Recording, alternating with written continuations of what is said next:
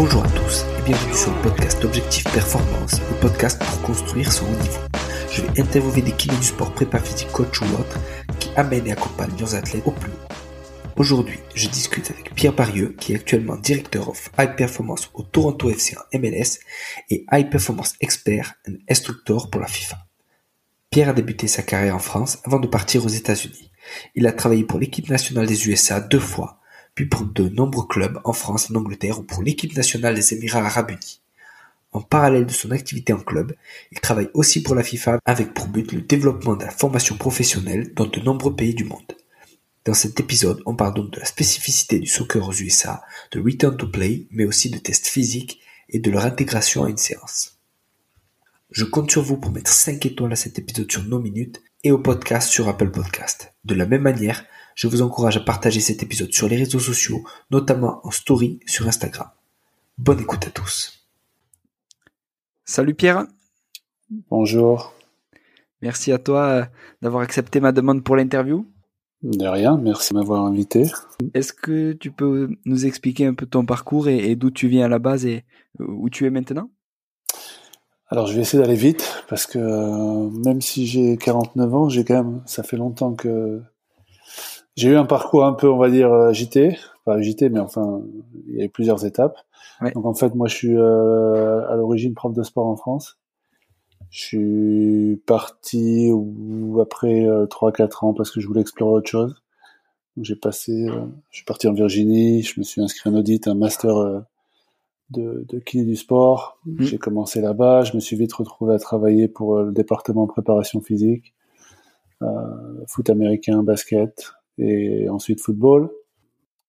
L'université de Virginie étant quand même une université très réputé, je veux dire, dans, dans, pas mal de domaines, notamment celui du, du foot, notre foot à nous, euh, européen euh, masculin. Donc je me suis fait repérer, je suis passé à la Fédé avec les moins de 18 euh, en tant que préparateur physique et ensuite je suis passé à plein temps à la Fédé, j'ai quitté l'université pour être avec l'équipe nationale pendant un cycle de Coupe du Monde, donc 2002-2006. Oui. J'ai aussi créé le diplôme euh, national de préparateur physique pour la, fédération américaine pendant ce temps-là. J'ai suivi le coach après la Coupe 2006, euh, après la Coupe du Monde 2006, au New York Red Bull parce que Red Bull venait de racheter le, club. C'était leur première année.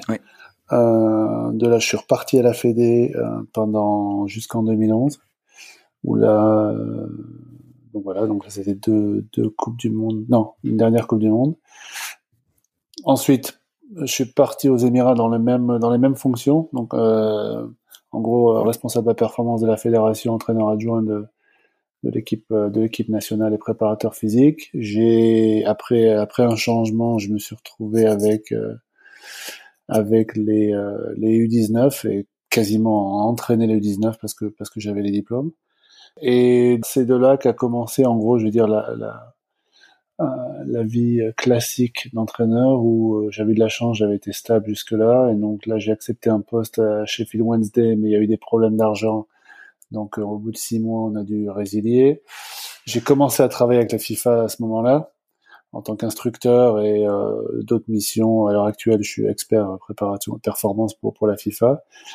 Euh, j'ai été basé de France, donc là où j'ai travaillé avec euh, en tant que consultant avec euh, Bob Bradley, qui était un ancien coach des USA, qui était à l'époque à, à Stabæk en Norvège. Ensuite, été avec lui au Havre pendant un an, à Swansea City euh, mm. en première ligue pendant à peu près euh, pendant à peu près malheureusement quatre mois. Et c'est là que j'ai décidé de rechercher un peu plus de stabilité, où je, je suis revenu euh, aux États-Unis en tant que directeur de la performance au, Los Angeles Galaxy pendant trois ans et demi. Mm. Et depuis peu, euh, depuis janvier de cette année, euh, dans les mêmes fonctions au Toronto FC. D'accord, top. Et pourquoi justement après le, le CAPEPS en France, qu'est-ce qui te décide à aller aux États-Unis j'avais des... bon, je connaissais déjà le pays. J'avais de la, enfin, j'avais trouvé de la famille éloignée, donc la cousine de ma grand-mère. Euh, j'avais passé, j'étais ici pour la Coupe du mm. Monde. Euh, j'étais ici en l'été 93 pour la Coupe du Monde 94. Euh, mon frère à l'époque était euh, étudiant postdoc aussi à UCSD San Diego. Et mm. et il y avait une culture, voilà, moi qui étais toujours intéressé par par la performance et la préparation physique. À l'époque, il n'y avait pas grand chose en France à part Comedy. Et, euh, Ouais. et il y avait cette culture ici euh, de la force pour sûr, du physique pour sûr. J'étais toujours impressionné par le, par exemple au JO, par le, nombre de médailles en athlée euh, dans, ces choses-là. Il y avait des, mm. certains sports américains, donc je me disais qu'il y avait des, des, choses à apprendre ici. Il y avait aussi un diplôme qui existait ici, qui n'existait pas en France, diplôme national de préparateur physique.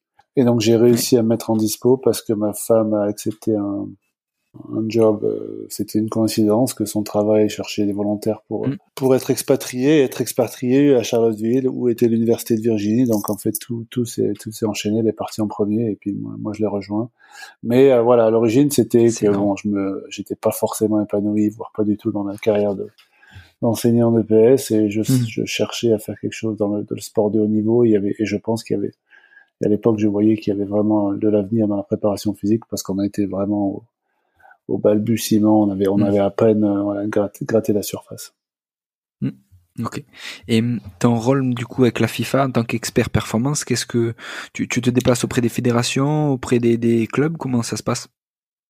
Alors j'ai commencé en tant qu'instructeur de préparation physique. Il y avait un programme qui s'appelait euh, qui s'appelait euh, euh, préparation physique spécifique et jeu réduit. Mm. Donc en fait, c'était un programme qui s'adressait à certaines fédérations qui avaient peu de moyens, donc il n'y avait pas de technologie, mm. pour essayer un peu de, de quantifier la charge et d'avoir un concept, on va dire, de quantification de la charge sans matériel. Mm. Donc euh, je suis rentré dans ce programme grâce à bah, grâce à mon expérience avec trois fédérations, la France, les États-Unis et, euh, et les Émirats. Et puis aussi les langages. Je pense que parler plusieurs langues, ça, ça aide. Et puis mon passé, mon passé de, de, prof fait que je suis, je suis à l'aise. Donc le programme à l'époque consistait en une semaine sur place, avec cinq séances pratiques, cinq séances théoriques, un groupe de 25 à 30 entraîneurs, souvent des entraîneurs nationaux ou des, ou des préparateurs physiques de la, de la, de la ligue, euh, du championnat locaux. Et j'ai fait à peu près, on va dire, 20-25 pays. D'accord. Euh, fois une semaine. Ouais. Et là, il y a deux ans, il y a une nouvelle personne qui arrive à la FIFA qui a décidé un peu d'approcher la, la, formation professionnelle sur un autre angle et en gros de faire un audit mondial de, de la situation. Euh, J'y suis encore, on n'a pas fini, on est au point de présenter nos rapports à aux fédérations.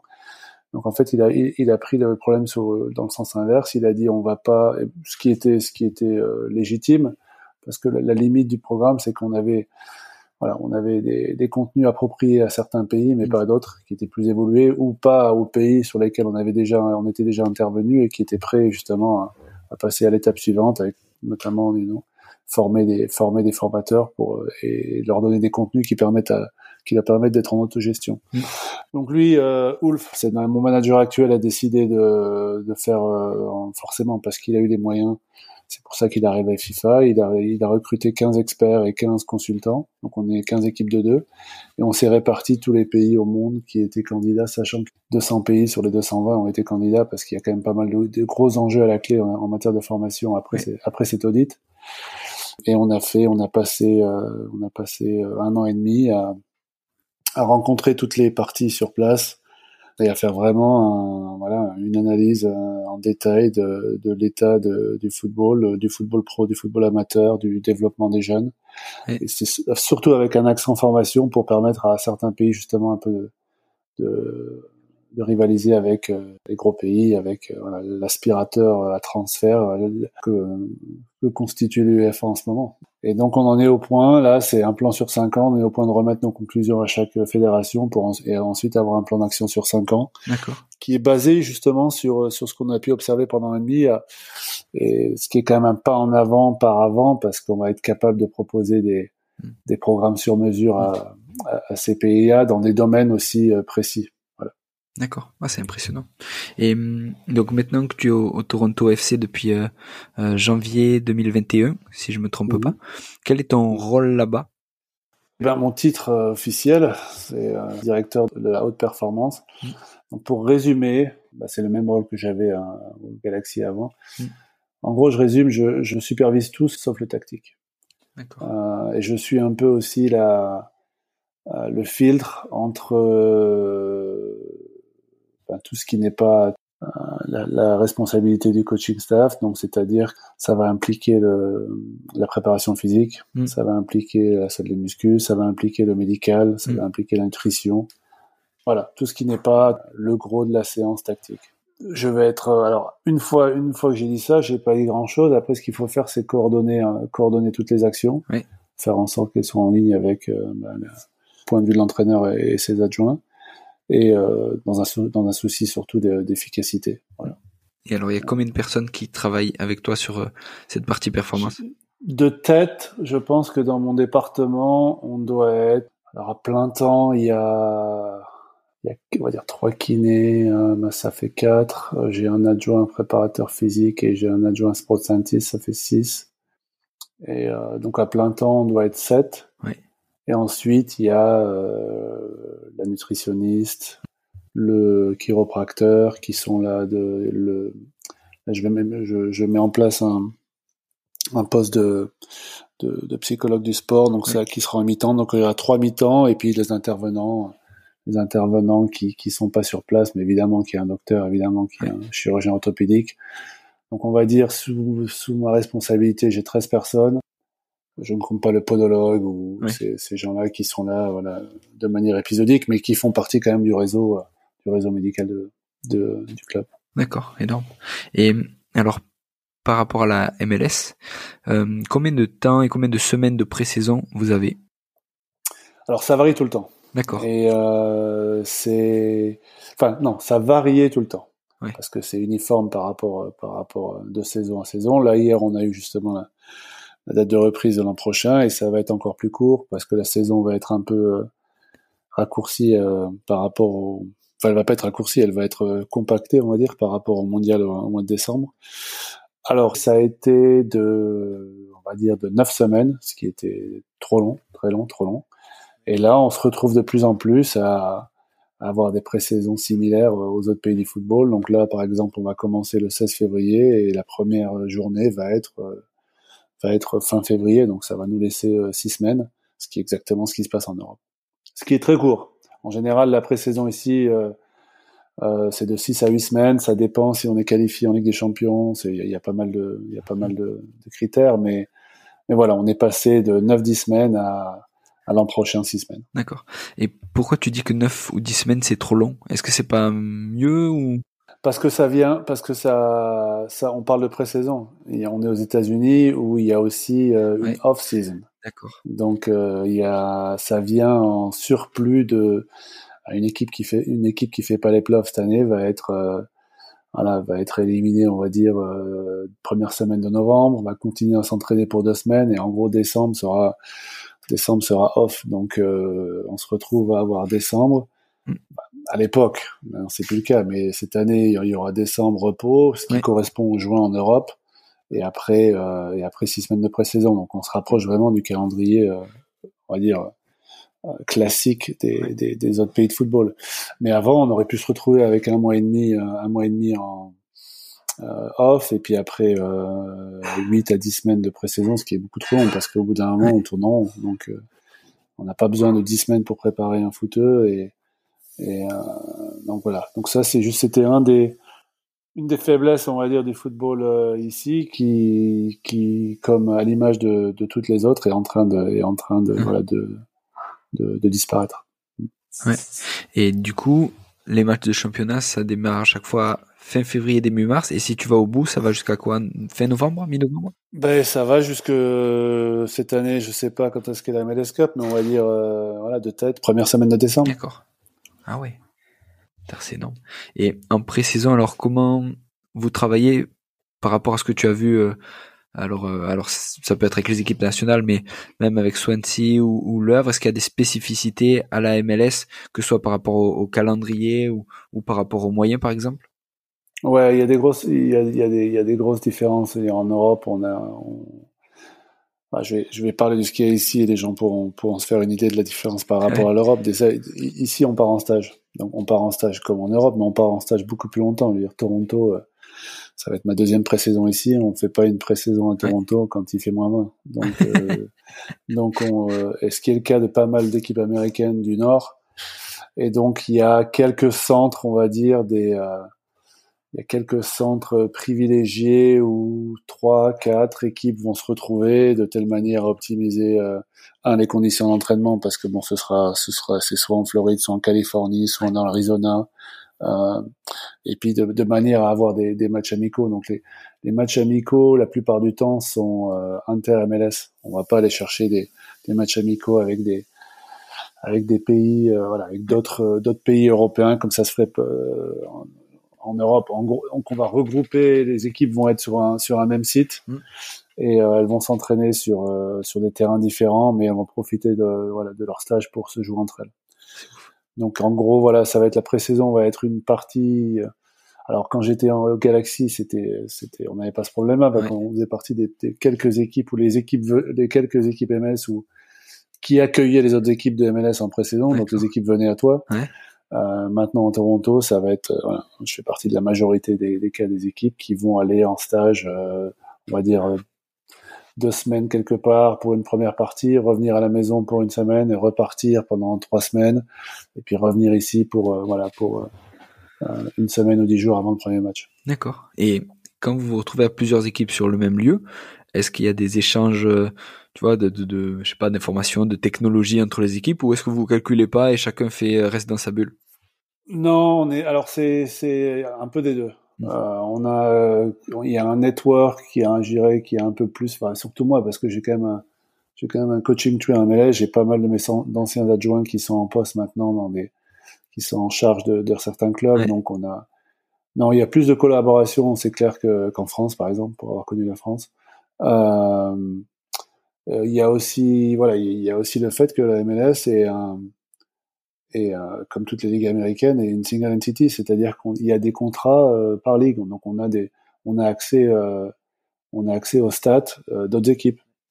Parce que ben, ça, ce qui n'existe pas en France. Donc il y a, y, a, y a pas mal de facteurs qui font que voilà euh, l'ambiance est pas la même et euh, il y, a, y a une collaboration. Parce qu'en fait voilà c'est parce que la, structure de la ligue est single entity. Les joueurs sont en contrat avec la ligue. Mm. Euh, si on veut si je veux demain avoir l'historique de blessure d'un joueur qui joue dans un autre dans un autre club je peux l'avoir c'est ouf parce que les systèmes sont centralisés euh, donc voilà. Mais donc ça c'est une chose. La technologie, le système, la structure unique de la ligue, ou enfin ou des ou des championnats américains en général. Hein, c'est pareil en NHL, en NFL, mm. en Major League Baseball, etc.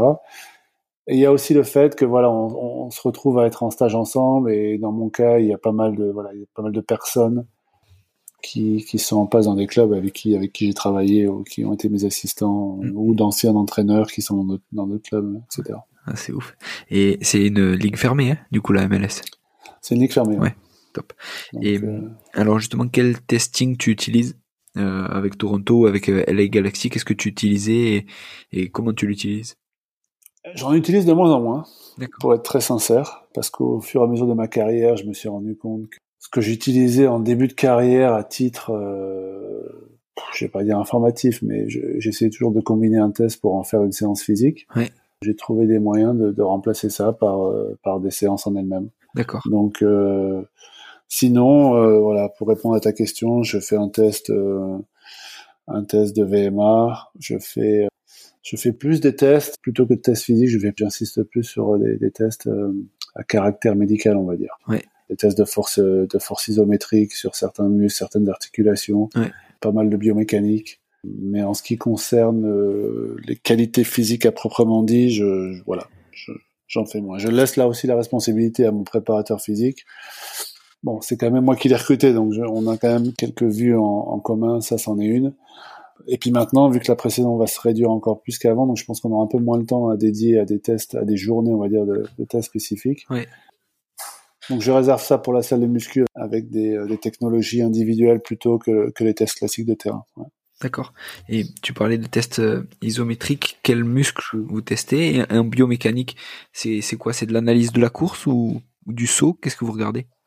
Non, c'est encore plus décortiqué que ça. Donc euh, au niveau des muscles, euh, j'ai certaines machines, dont une là qui a un peu changé mon approche, qui s'appelle Gangatech, et on peut on peut mesurer 27 27 mouvements.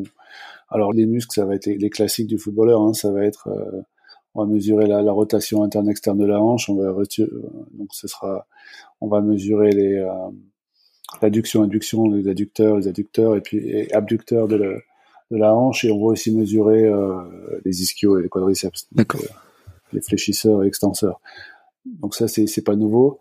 Euh, et au niveau de la biomécanique, ben ça, alors des fois c'est en mouvement, et des fois c'est pas en mouvement. Euh, on a des, j'ai des outils, j'ai des capteurs sur certains mouvements. Je fais pas ça en situation, c'est-à-dire pas en situation d'entraînement, donc ce sera toujours, euh, ce sera toujours hors contexte. Mm.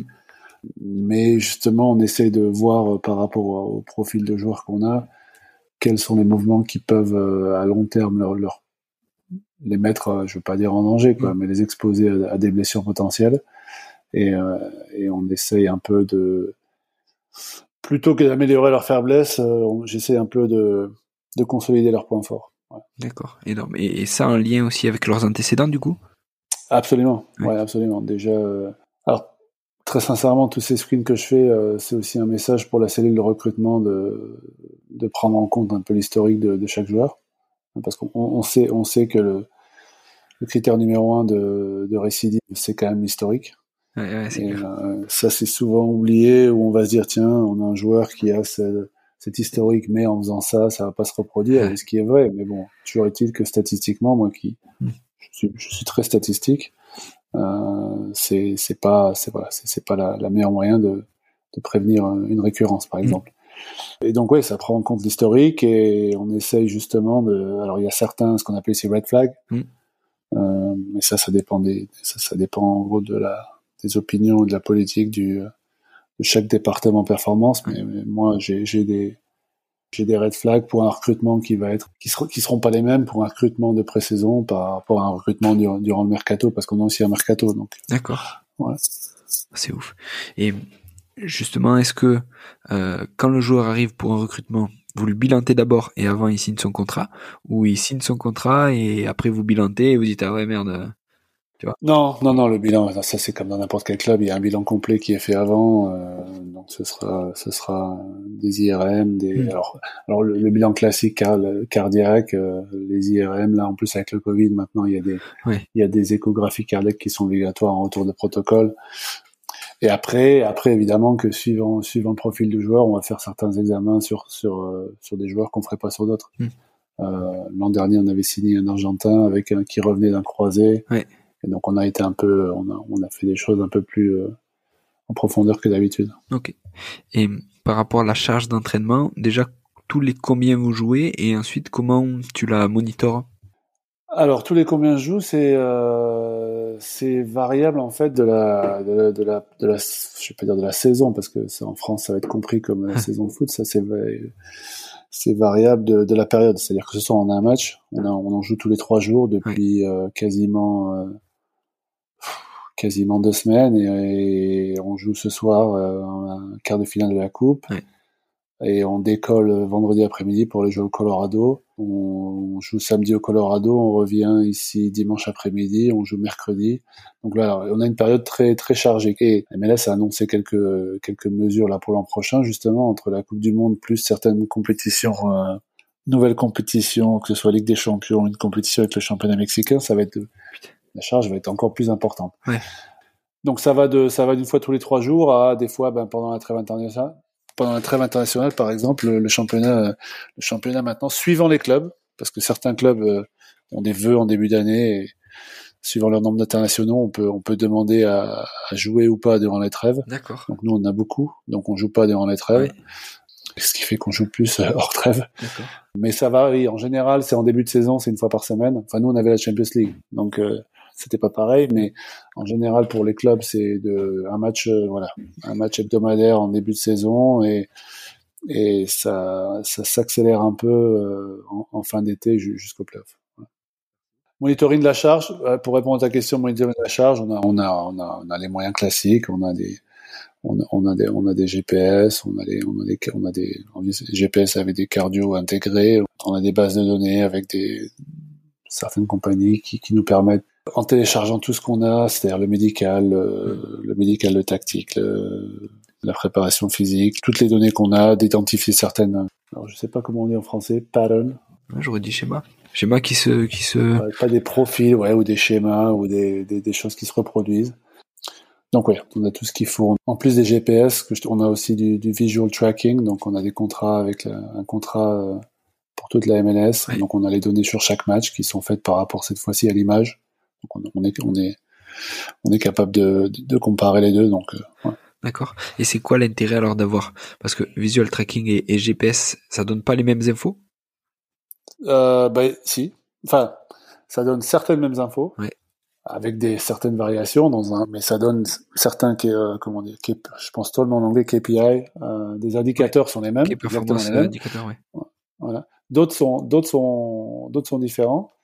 L'avantage, euh, l'avantage du visual tracking, c'est qu'il n'y a pas de problème d'indoor et outdoor. Hein. Certains matchs sont indoor. Et même pour des matchs indoor comme Atlanta où on joue, c'est, quand même des gros stades où le, hein. le toit peut s'ouvrir, mais il y a quand même des problèmes de, notamment au niveau du live. Ouais. Parce qu'après, au niveau du téléchargement du GPS, ça pose pas de problème. Mais, sauf sur le GPS, l'accéléromoteur va marcher, le, gyroscope va marcher. Au niveau des données de satellites, ça, ça, ça pose problème. Mm. Mais dans l'absolu, il n'y a pas de différence, sauf que le GPS pour nous est un peu plus pratique euh, en semaine, en entraînement. Euh, il faudrait équiper le centre d'entraînement avec du, avec du visual tracking, ce qui n'est pas le cas. Donc pour l'instant, on fait les deux. À long terme, je pense que voilà, c'est je pense qu'il y, y, en a un des deux qui prendra le dessus, lequel je sais pas. Ouais. Ah, c'est ouf. Et quand on voit alors le nombre de matchs que vous avez et les transports qui doivent être importants, hein, mm. comment vous organisez, euh, euh, on va dire une semaine, et quelle est la place de la récup et qu'est-ce que vous faites du coup en récup? Alors les transports sont, alors c'est sûr que c'est quelque chose qui est différent par rapport à mm. n'importe quel. Euh, c'est aussi quelque chose que je demande à, nos recruteurs de prendre en compte quand ils quand ils signent certains joueurs parce que c'est des choses que les joueurs ne sont pas capables d'imaginer s'ils n'ont pas euh, s'ils n'ont pas fait l'expérience. Et je viens de Los Angeles où, où c'était vraiment un impact énorme par rapport à, à maintenant. Par exemple, quand on est sur la côte est, quand on est à Toronto, c'est transport, c'est un, un, détail. Alors, il y a, oui, alors demain, on va, jeudi, vendredi, on va au Colorado, où c'est trois heures et demie d'avion, deux heures de décalage. Mais c'est vraiment l'exception qui confirme la règle de la saison parce que, euh, avec le nombre d'équipes grandissant et puis le nombre de la concentration d'équipes ici, euh, sur la côte Est, le, transport ne pose pas de problème. D'accord. Par contre, euh, pour avoir été à Los Angeles pendant trois ans et demi, là, c'est l'inverse. Parce que, euh, le déplacement le plus court va être 2 heures, 2 heures et demie, on va dire, euh, sans décalage. Ça va être la, ça va être les Seattle, les Vancouver et, et puis Portland. Par contre, après, c'est après, ça va être du Denver, du Salt Lake, parce qu'il y a des conférences. Hein, mm. Où là, c'est euh, une heure en moins, deux heures et demie. Et puis après, sur la côte est, ça pose problème parce que c'est des vols quand même de 5-6 heures. Où on se retrouve à arriver avec trois heures de décalage en plus, donc ça dort pas la nuit c'est toujours, c'est toujours beaucoup plus facile de s'adapter à un décalage quand on vole vers l'ouest que de voler vers l'est. Euh, euh, donc en gros ici, je suis au paradis du. Euh, moi, qui ai écrit un bouquin sur le, justement l'altitude et le décalage et la préparation physique par rapport aux équipes nationales. Ouais. On n'a aucun souci sur la, sur la, dans la conférence Est. Dans la conférence Ouest, surtout, euh, surtout pour les équipes de Los Angeles, ouais, ça, ça, pose problème. Donc comment on fait? Ben, on, on essaie de s'adapter dans la mesure du possible. Le gros plus de la, que la pandémie a eu sur la MLS, c'est que maintenant on a uniformisé les voyages en vol privé. Ce qui change vraiment la donne par rapport à avant où on voyageait en vol commerciaux et là c'est euh, aéroport, sécurité, ouais. euh, retard, bus, etc. Donc maintenant, c'est des bus, décollage quand on veut, dans une certaine mesure parce qu'il y a des couvre-feux, mais arriver sur le tarmac, enfin ainsi de suite. Donc on a, on a en gros euh, la charge émotionnelle et la fatigue a été divisée par, euh, je vais dire par trois ou quatre. Donc comment on fait euh, ben, y a, on fait on fait dans le meilleur du possible. Là on va à Denver, c'est en altitude, donc par rapport aux données physiologiques, on arrive au dernier moment, mais il faut pas arriver trop tard parce qu'il y a deux heures de décalage. Donc on essaie de. Après, c'est des choix individuels de certaines équipes. Euh, moi, j'ai décidé cette année euh, sur la côte est de, de, de, de, voler le jour du match, par exemple. D'accord. Ce qui avait été instauré pour la première fois l'an dernier euh, par défaut euh, par rapport aux règles Covid. Sinon, la norme, c'était de prendre l'avion la veille, de dormir à l'hôtel. Et moi, j'ai décidé ici à, Toronto que, voilà, par rapport aux données physio et par rapport aussi à, à l'instant T par rapport au fait que malheureusement cette équipe avait été délocalisée pendant un an et demi quasiment, de, de maximiser le, le, temps à la maison et parce que Donc quand on joue dans le même fuseau horaire, quand on a un vol de moins de deux heures, on va essayer de partir euh, voilà, le matin même. Ce qui est pas très différent de ce que je faisais en France, hein, sauf qu'il n'était pas du tout dans la culture euh, américaine. Et, après, sur les vols plus longs, bah, il faut prendre tout en compte et il faut, il faut essayer euh, voilà, de décider si on s'entraîne le jour même, si on s'entraîne pas, on fait que voler, on s'entraîne le lendemain, si on part un jour, deux jours avant. Donc, et du coup, le retour, c'est juste après match, ça t'arrive jamais de dormir une nuit D'accord encore une fois, c'est difficile pour moi de parler de ça. On va se concentrer sur, on va se concentrer sur Toronto parce que Los Angeles ça a été complètement différent. En 99% des cas sur Toronto, on va rentrer le, on va rentrer le jour même. D'accord. Ça dépend et ça dépend de l'heure parce que les, les horaires sont pas uniformes. On peut jouer dans l'après-midi. On jouera jamais plus tard que 8 heures le soir. Donc là, on joue à 6 heures euh, samedi, heure de Denver, ce qui est 8 heures, heure de Toronto. Donc le match va être fini, on va dire, à 8 heures. Euh, si on est dans l'avion à 10h30, c'est un miracle. Heure de, heure de, de Denver, donc ça fait du minuit et demi, ça fait atterrir ici vers 4 heures. Mais le lendemain est off. Euh, le lendemain étant de repos, il n'y a pas grand intérêt. Moi, je préfère que les joueurs se dorment dans leur lit, se réveillent plus tard, passent leur journée en famille, plutôt que passent la journée à l'hôtel, passent la nuit à l'hôtel où ils vont pas forcément bien dormir quoi qu'il arrive parce que c'est après un match et puis euh, que leur, leur, journée du lendemain, à cause des décalage horaire, on va partir à 11h du matin, on va atterrir à 14h, il est 16h, et ouais, ils vont arriver ici, c'est la journée est finie. Oui. Donc c'est des choix. Mais le bon côté de la, la conférence Est, c'est que c'est pas des problèmes cornéliens quand il s'agit de, de, voyager par rapport à l'Ouest. Ouais. Et justement, tu dis que le lendemain est off. Est-ce qu'ils ont quand même des, des consignes ou des, euh, des conseils sur ce qu'ils doivent faire en termes de récup, en termes de, de bain froid, je sais pas, de, de récup, euh, ouais? Ouais, alors ça c'est toujours pareil, c'est de la sociologie. Hein. Ça dépend. les règles sont pas les mêmes suivant les joueurs. Certains joueurs vont être diligents, d'autres moins. Certains joueurs euh, vont être curieux, intéressés, et vont apporter une, une, importance plus ou moins, voilà, une part plus ou moins importante à ça. En général, donc déjà on va on va les règles communes à l'équipe, ça va être que on va, il y a, y a, tout ce qui est récup après match disponible. Euh, ils vont avoir des bas de compression dans l'avion. Euh, tout ce qui est tout ce qui est nutrition, c'est c'est pris en compte. Voilà, je pense pas qu'on puisse faire mieux à ce niveau-là. Mm. Euh, euh, ensuite, pour le jour, pour le jour de le jour de récup, ça dépend, ça dépend de ce qui suit. Ça dépend de ça dépend de notre calendrier, si on a une semaine, si on n'a pas une semaine. Je veux dire, si on a une semaine après, je vais leur donner aucune consigne. Sauf qu'ils savent que la raison pour laquelle on fait ça, c'est pour qu'ils soient au lit, c'est pour qu'ils soient au lit euh, de manière raisonnable parce qu'on se verra le lundi, par exemple. Euh, pas mal d'entre eux ont leur propre équipement à la maison. D'accord. Ça soit des, euh, ça soit des bottes de récup, ça soit des, euh, ça soit des, une compagnie qui s'appelle Hyperice avec qui je bosse, qui, avec des, euh, des, des, des, pistolets de massage, des, des foam rolls qui vibrent. Enfin, il y a, y a, on est quand même pas mal équipé. Ouais. Et certains, certains, moi, j'ai même un joueur qui a une, qui a une, une, salle de récupération chez lui. C'est-à-dire qu'il y a une pièce qui est, qui est dédiée à ça. Ah, c'est énorme. Et alors, par rapport au return to play, qu'est-ce que, comment vous l'organisez euh, au Toronto FC Est-ce que vous avez des tests spécifiques ou comment ça se passe? Ouais, alors, on a, je, je dirais pas qu'on a des tests spécifiques, on a des, euh, ce qu'on appelle une baseline, une baseline c'est-à-dire que chaque joueur arrive avec des, euh, des, des, chiffres pré, pré-blessure. Ouais. Et on va suivre des protocoles précis euh, pour le niveau de sa progression, pour qui seront basés entre autres sur ces, sur, sur arriver à des niveaux de force, à un pourcentage de niveau de force de, de ces chiffres pré-blessure. Ouais. Euh, j'ai quelqu'un, j'ai donc il y a une équipe médicale et il y a aussi euh, euh, le sport scientist qui lui a un background médical et qui est plus en qui est directeur de directeur de la réhabilitation. Lui, ça va être un peu, il, il va avoir euh, comme mission plus spécifique de s'occuper des, des, joueurs qui font des qui ont des blessures plus importantes et qui ont des retours euh, voilà, des retours longue durée. D'accord.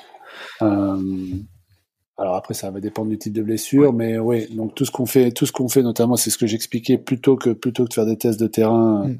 sur des de sur des sur des capacités physiques, on fait plus des tests euh, euh, biomécaniques, musculaires, de force, etc., qui vont nous servir, euh, malheureusement, dans certains cas, au protocole de, de retour au jeu et de réathlétisation. Et, et le le chiffre clé entre guillemets. Alors ça, ça doit dépendre, je pense, des blessures aussi, mais tu attends combien 80, 85, 90% pour un retour à, l'entraînement et, et combien pour un retour en match, par exemple? Ça, alors c'est le chiffre clé déjà, ça va être le chiffre du docteur. D'accord. Parce qu'il y a des, y y a délais de cicatrisation qui sont, voilà, qui sont euh, compressibles. Qui sont euh, voilà, compressibles.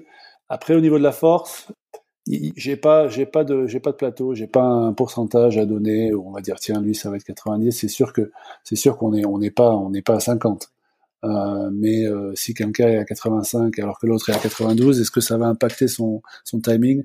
J'en suis pas sûr plus important pour nous ça va être euh, ça va être de passer ce qu'on dit le high test ouais. Euh, par exemple sur quelqu'un ça va être au niveau de la je le fais pas exprès, hein, je je suis pas avant Claude Van Damme, mais euh, je sais pas comment on dit, je sais pas comment on dit gate en français. Et en gros, gate c'est euh, G A I T. Bref. Schéma de course ou quelque chose comme ça.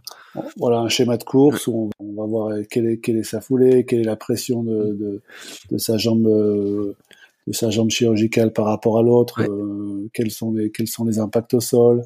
Euh, la force produite, etc. Donc ça va être plus les non négociables, ça va être plus justement de, de, de retrouver des une foulée qui était similaire à similaire à aux pré-blessures et aussi des, la distribution de la force d'un côté sur l'autre. On, on, essaie de pas trop isoler un muscle et on essaie de voir justement comment ça réagit, euh, comment ça réagit par rapport euh, par rapport aux autres. Donc euh, et le high test. Donc ils vont commencer par exemple sur des, on a des, des tapis roulants AltGIC à connaître. Ouais. On a des, on a des technologies qui s'appellent un qui s'appelle PlayerMaker, qui c'est des, des, des, sensors qui vont avoir au pied, d'autres qui sont intégrés dans la, dans la, dans la semelle, etc. Où là on va, on va essayer de combiner tout ça de telle mesure que en, en accord avec le, le, timeline du, du docteur ou du chirurgien, le cas échéant, on, on, soit tous, on soit tous d'accord pour pour progresser et passer à l'étape suivante. Ouais. Et du coup, c'est pas sur un tapis instrumenté qui passe le, le on va dire l'évaluation du, du, schéma de course. C'est plus avec des capteurs à l'intérieur des chaussures. On fait les deux. D'accord. On fait les deux parce que euh, au début, ça va être bon. On va dire si on, on, va, on va parler d'un croisé. Donc, il va commencer par l'Altoji. On va essayer de regarder par rapport à la caméra de l'Altoji où, où on en est. Et ensuite, on va déjà sur l'Altoji, on va lui mettre, on va lui mettre ses, euh, ses, ses capteurs au pied, voire dans la semelle.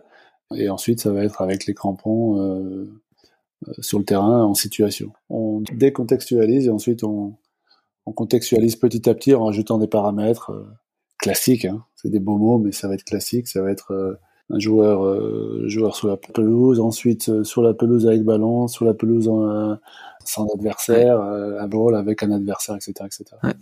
Énorme.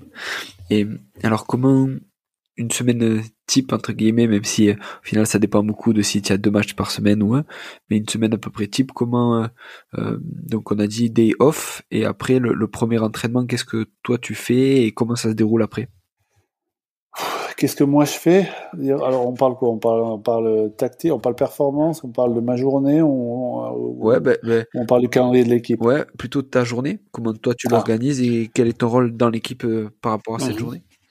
Alors au niveau, là, au niveau du calendrier, alors il y, a, par exemple là où on sort d'une, on sort d'une période où il y avait, euh, je te dis, on jouait tous les trois jours, ouais. on n'a pas forcément eu de day off.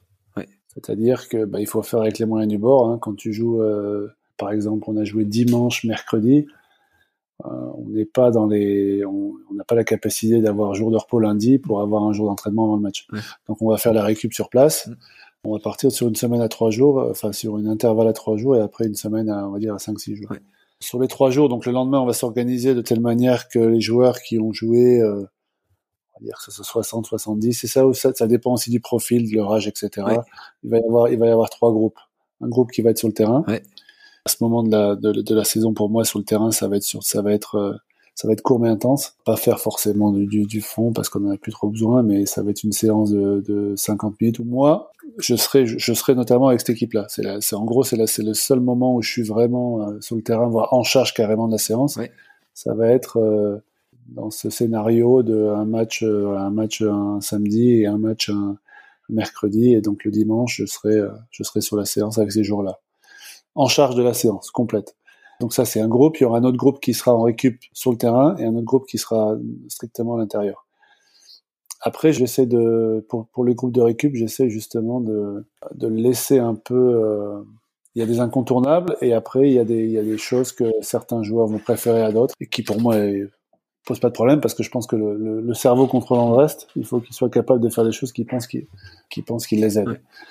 Donc, euh, exemple, ça va être, euh, on a, on a les contrastes, bain chaud, bain froid, on a la piscine, on a les, on a les cabines de cryo, on a le sauna, le hammam, on a la salle de muscu avec toutes les technologies dont on a parlé avant de, de récup. Euh, donc que ce soit euh, les Hyperice, le Viper, les Guns, euh, Normatech, etc., etc. Nutritionniste qui est sur place. Donc là, ils ont voilà, il y a, il y a des incontournables et d'autres choses qui, qui vont pouvoir choisir. C'est ce que je, c'est ce que je dis en anglais comme en français, cafeteria, cafeteria style. Euh, donc la journée va commencer pour ça. donc dès, dès la veille euh, au stade ou ailleurs, on, aura, on se réunit avec mon staff, on se répartit les noms. Ouais. Avec, et puis c'est de là que je fais mon fil classique, c'est-à-dire que je vais au staff technique. Et je, donc j'ai deux réunions. J'ai une réunion avec mon staff et j'ai la réunion avec le staff technique pour être sûr que tout soit clair et qu'à la fin il y ait euh, voilà, une quinzaine de personnes qui soient sur la même longueur d'onde. Mm. Sinon, une journée classique pour moi, ça va être euh, arriver le matin, on s'entraîne à, on s'entraîne à, 10h30, donc arriver le matin vers 8h. Euh, les blessés doivent arriver, euh, donc c'est, c'est, 9h, c'est 9h30 pour 10h30, mais les blessés arrivent, enfin, les blessés. Les blessés pour sûr arrivent euh, pour, pour 8h30, de telle manière qu'ils aient, qu'ils aient leur une heure, notre staff à plein temps pendant une heure et ensuite accès et ensuite accès à la salle de muscu pour euh, avant avant que l'équipe arrive. Oui. Les, les autres joueurs qui pensent avoir une blessure qui puisse les empêcher de, de s'entraîner à 100%, eux doivent arriver à euh, une demi-heure avant les autres. De telle manière pour que moi, à 45 minutes de la séance, je, je transmets, en, pas mon rapport, c'est bien grand mot, mais à 45 minutes de la séance, je, je transmets les nouvelles d'en bas en haut pour euh, si jamais si jamais il y a des changements potentiels par rapport à qui va s'entraîner. Ensuite, on s'entraîne. Pendant la séance, j'ai mon adjoint préparateur physique qui va faire le l'échauffement, le sport scientist qui va être en charge de tout ce qui est technologie. Euh, et moi, je, je, supervise tout ça. Je m'occupe notamment d'un ou deux joueurs pour être sûr que les rotations soient effectuées. De temps en temps, je fais la, une fois ou deux fois par semaine, je fais la séance. En fin de semaine, on a, on va avoir les, les top-ups au niveau de la vitesse. Donc ça, c'est des critères, des processus dont on n'a pas forcément besoin de parler là. Mais euh, après la séance, donc il y a les soins. Et vers 2h30, 3h de l'après-midi, c'est là qu'on a un débrief. C'est là où j'ai la, où on se réunit, le staff, et on regarde les joueurs au cas par cas. Et puis donc là, et à la fin de la journée, ça va être, euh, ça va, je vais transmettre au coach euh, l'état des lieux pour le lendemain. Et le lendemain, on recommence. Euh, sinon, l'emploi du temps sur une semaine classique, ben, il y a, ça dépend des coachs. On est déjà notre deuxième coach cette année. Moi, je suis habitué à des, à des five days lead up. J'ai pas, j'ai fait pendant ma carrière, j'ai, on va dire, j'ai tout essayé. J'étais en championship ou le mercredi, euh, mercredi repos. J'ai eu des coachs qui voulaient faire euh, pas plus de three days lead up, quatre jours avant le match, cinq jours avant le match. Moi, je suis habitué, moi, je ne vois personne n'a réussi à me convaincre à, à me prouver que cinq jours d'entraînement avec un match euh, qui suit était était pas était négatif. Donc je défends, voilà, je, j'essaie d'exposer suivant les coachs euh, mes, mes idées, mes théories, mais à la fin c'est eux qui décident.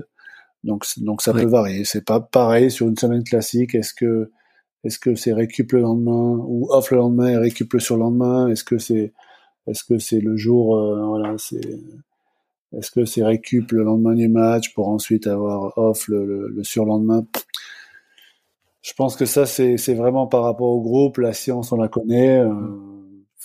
Les déchets vont, vont, être au pic 48 heures après le match, mais personnellement, voilà, j'ai, ça c'est, j'ai pas de, j'ai pas de conviction. J'ai, j'ai des, j'ai des faits qui sont là, qui sont établis, mais je suis vraiment flexible. J'ai pas de conviction. Ça, ça dépend vraiment de, du moment, de l'équipe, du profil, des résultats, de l'entraîneur. Il y, a, il y a beaucoup de variables. Top. Et alors, qui sont tes, tes mentors et les gens qui t'inspirent ou qui t'ont inspiré pour en arriver là? Alors, j'en ai un. J'en ai un avec le, euh, sans lequel je ne serais pas où je suis. C'est-à-dire, c'est le, c'est certainement le, les, les, personnes qui m'ont permis de commencer, on va dire quand j'étais à Virginia, euh, quand j'étais à UVA, c'était donc le le dean du département sports medicine qui m'a voilà qui m'a ouvert la porte de ce, de ce master de, de kiné du sport, ce qui n'était pas facile hein, en Europe. Et ensuite, qui m'a présenté au préparateur physique de la, de, de, la fac, qui était en charge, de, enfin le chef qui était en charge du football américain, ben, qui m'a pris comme euh, terme bénévole, alors qui m'a avoué pas, qui m'a avoué qu'il aurait jamais fait ça sans, voilà, il a fait ça pour euh, rendre service euh, au dean de, de sports medicine. Et donc j'ai beaucoup appris de lui par rapport au truc qui lui à l'époque était quand même avait été élu préparateur physique de l'année aux US, un coup de chance sur euh, je sais pas combien il y en a mais il doit en avoir au moins 1000 1500. Donc il était il avait il avait ce profil euh, il avait ce profil justement d'enseignant et bah, tout était neuf pour moi. Donc j'ai beaucoup j'ai beaucoup appris de lui. Et très sincèrement après j'ai pas d'autres j'ai pas d'autres mentors ou d'exemples dans, dans ce qui, en ce qui concerne la préparation physique. Hein. Par contre, j'ai toujours une attitude, une approche où voilà, je, 25 ans plus tard, j'essaie j'essaie toujours de d'observer, d'apprendre, d'échanger, de, de, parler, etc. pour euh, me remettre en question, essayer d'évoluer et puis euh, mm. ne pas. Voilà, il n'y a, rien de pire que de.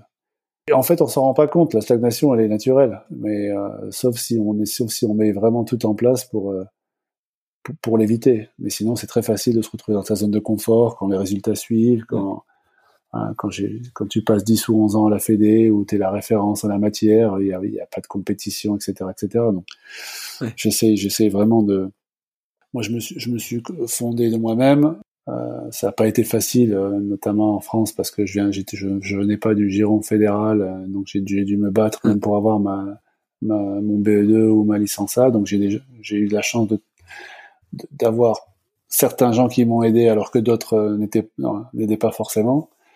Donc j'ai aussi quelqu'un qui m'a aidé pour euh, voilà pour euh, à l'UNECATF pour rentrer euh, pour, pour, pour pour avoir mon DEF même si j'avais tout ce qu'il fallait hein. mais voilà la VAE l'existence de la VAE m'a aidé à valider mes acquis voilà qui n'existaient pas à la fin avant la VAE donc il y, a eu, des gens au fil et à mesure du parcours qui m'ont aidé au niveau au niveau connaissance, mentor. Oui, j'ai cette personne qui s'appelle Tony Decker à l'origine. Et après certains coachs avec qui j'ai travaillé parce que bon il y a, il y a je veux dire une partie de du succès de, de, euh, de quelqu'un qui est dans mon poste, c'est d'avoir, c'est d'avoir ce côté, euh, c'est ce que je dis toujours, c'est que je représente, je représente le, le support staff, euh, le médical, la préparation physique quand je parle au, au coach et je représente le coach quand je parle à mon département. Donc c'est c'est fatigant parce qu'on est toujours on est toujours en train de faire l'avocat du diable et on est toujours en train de mais c'est mais c'est le c'est c'est la description du rôle. Il faut être capable de faire ça. Donc j'ai beaucoup appris de sur le management, sur le coaching, euh, des, des, deux coachs avec qui j'étais en sélection nationale US, avec qui j'ai passé quasiment 12-13 euh, ans et je continue à apprendre euh, voilà, au jour le jour parce qu'on est toujours en contact. Quoi. Mais pareil, quand j'étais aux Émirats avec Katanech, pareil, moi j'ai vu défiler tellement de coachs que j'essaie toujours de d'observer et, de voilà et de, de, de voir ce qu'ils font de bien par rapport à d'autres et inversement. Et du coup, alors qu'est-ce que tu lis ou, qu'est-ce que tu as lu et qui t'a euh, aidé? Ben, Très sincèrement, j'ai pas, j'ai pas lu beaucoup. J'ai des cartons, j'ai lu beaucoup au début. J'ai des cartons qui viennent d'arriver des déménagements. J'ai deux cartons de bouquins que j'ai pas ouverts depuis 10-15 ans. Euh, mais par contre, depuis euh, euh depuis 10-15 ans, c'est surtout euh, c'est surtout la pratique. J'ai pas trop le temps de toute façon. Euh, ça va être à travers mes expériences euh, pratiques, que ce soit avec la FIFA, que ce soit euh, quand j'étais en sélection, je, je, visitais beaucoup de clubs. Pour, et puis c'est et c'est aussi par rapport à mon au réseau que j'ai constitué, que ce soit ben, dans les clubs ou par rapport à mes internationaux en Europe ou, en France, parce que j'ai un peu travaillé finalement il y a, il y a cinq ans, surtout aux États-Unis et, mmh. et, dans d'autres pays. Donc j'ai pas, voilà, j'ai pas de, au début, il y avait euh, Fitness for Soccer, Verian, mais après j'ai rencontré les auteurs, donc j'ai c'est pas voilà, j'ai pas de, de bouquin euh, voilà, référence comme j'ai eu euh, comme j'ai pu euh, comme j'aurais des, des, entraînements références qui je me rappelle le jour où j'ai vu ça et ensuite j'ai discuté avec celui qui mettait en place. C'est plus d'apprendre en observant et en, et en faisant que qu'en lisant. Pareil de nos jours, hein. c'est-à-dire que je suis déconnecté de il y a tellement de choses online, euh, des vidéos à droite à gauche. Euh, non, je suis complètement déconnecté. Il y a aussi, il y a aussi une chose qui m'a aidé au fil des années, c'est que euh, c'est que j'ai constitué ma propre database d'exercices, euh, d'idées. on a la chance maintenant que les entraînements soient filmés euh, depuis euh, une décennie voire plus. Donc on a des vidéos analystes. Quand j'ai quelque chose qui m'intéresse, je demande de, de, de, clipper ça. Euh, donc j'ai ma j'ai ma classification que que je update tous les tous les six mois. J'ai mon j'ai mon hard drive euh, dédic euh, dédicacé à ça et, et voilà, c'est plus là-dessus que c'est plus là-dessus sur lequel je me repose que sur euh, que sur des publications. Et puis dans mon département performance, par contre, on fait des recherches, donc on publie et c'est voilà, je, je m'appuie. J'ai tellement de temps consacré à ça que j'ai pas le temps de faire autre chose. Ouais, ouais. Ah, c'est énorme. Et dans ton département performance, ceux qui publient, euh, c'est toi qui donnes la trame en disant ben ça serait bien qu'on publie là-dessus ou c'est eux qui te proposent les deux. et après vous les deux. J'ai pour j'ai pour j'ai pour euh, j'ai pour ligne de conduite d'essayer de recruter des gens qui sont plus intelligents quoi donc euh, et de les mettre et, de les mettre dans des situations de les mettre des situations où ils peuvent pleinement s'exprimer. Ça fait partie ça fait partie justement des capacités à, à, à toujours progresser. Donc donc la plupart du temps, euh, je suis, ils le savent, hein, euh, je suis à l'écoute de leurs idées. Alors ils vont pas faire, ils vont pas faire quelque chose sans mon aval, mais c'est très rare que, c'est très rare. Euh, je pense, c'est jamais arrivé qu'une idée de, une idée de d'étude, de publication, de recherche euh, ne soit pas, ne soit pas validée par, par moi, parce que soit c'est une bonne idée, soit voilà, soit je les respecte à un point que je, je pense que ça en vaut la peine. Et puis, non, par contre, j'essaie de les orienter sur, euh, une fois que, une fois que c'est défini, ben, on travaille ensemble, quoi qu'il arrive, hein, c'est, leur projet, mais j'essaie un peu d'apporter un peu ma, ma pierre à l'édifice en leur donnant des idées. Et après, ils en font ce qu'ils veulent, mais bon, je suis surtout une ressource, on va dire, je, je connais, je suis une ressource pour eux dans les domaines dans lesquels ils seraient pas, ils seraient pas spécialisés. Donc, j'essaie un peu de, si par exemple, on va faire, euh, comme on avait fait ici, un, un un, pas, non pas une étude spécialisée, mais euh, voilà un, un, récapitulatif de tout ce qui s'était passé euh, avec avec un, un fort délai, un, 4 jours quatre jours de préparation par rapport à 5 jours de préparation. Donc là, je vais ouais. leur donner des idées sur euh, sur euh, certains critères à prendre en compte, certaines certaines technologies. Donc je suis je, je connais assez dans pas mal de domaines pour être pour être une ressource à pas mal de gens. Mais chacun des chacun j'essaie que chacun des membres de mon staff euh, soit un expert dans son domaine. C'est pour ça qu'il est là. Donc je vais pas dire ouais. à mon sport scientist euh, comment euh, comment changer de KPI sur quel approche. C'est son domaine. Alors je l'ai su, hein. Je l'ai su, mais je je je voilà, je suis plus dans le management maintenant. Ok, ok, top. Pierre, pour les gens qui veulent te contacter ou quoi Est-ce qu'il y a un, un, canal particulier, un réseau social que tu utilises plus qu'un autre? Je suis plus sur Twitter, on va dire. Euh, J'essaye, dans la mesure du possible, j'étais, euh, bah, j'ai que Facebook et Twitter, mais euh, mais j'ai essayé sur Twitter de et LinkedIn de, de, de, de, me canaliser sur le sur le professionnel. Même si avec les élections américaines, ça, j'ai débordé. J'ai mis un peu de politique là-dedans, malheureusement. euh, mais ouais, Twitter, LinkedIn. Ok, top. Pierre, merci beaucoup pour euh, le temps que tu as passé avec moi. Merci à vous. Merci à toi. Merci aux ouais. auditeurs. Voilà. Et, et je, je, sais que donc tu joues ce soir, hein, c'est ça? C'est ça, un quart de finale de coupe. Bon match à vous et merci. Merci. À la prochaine, salut. Au revoir.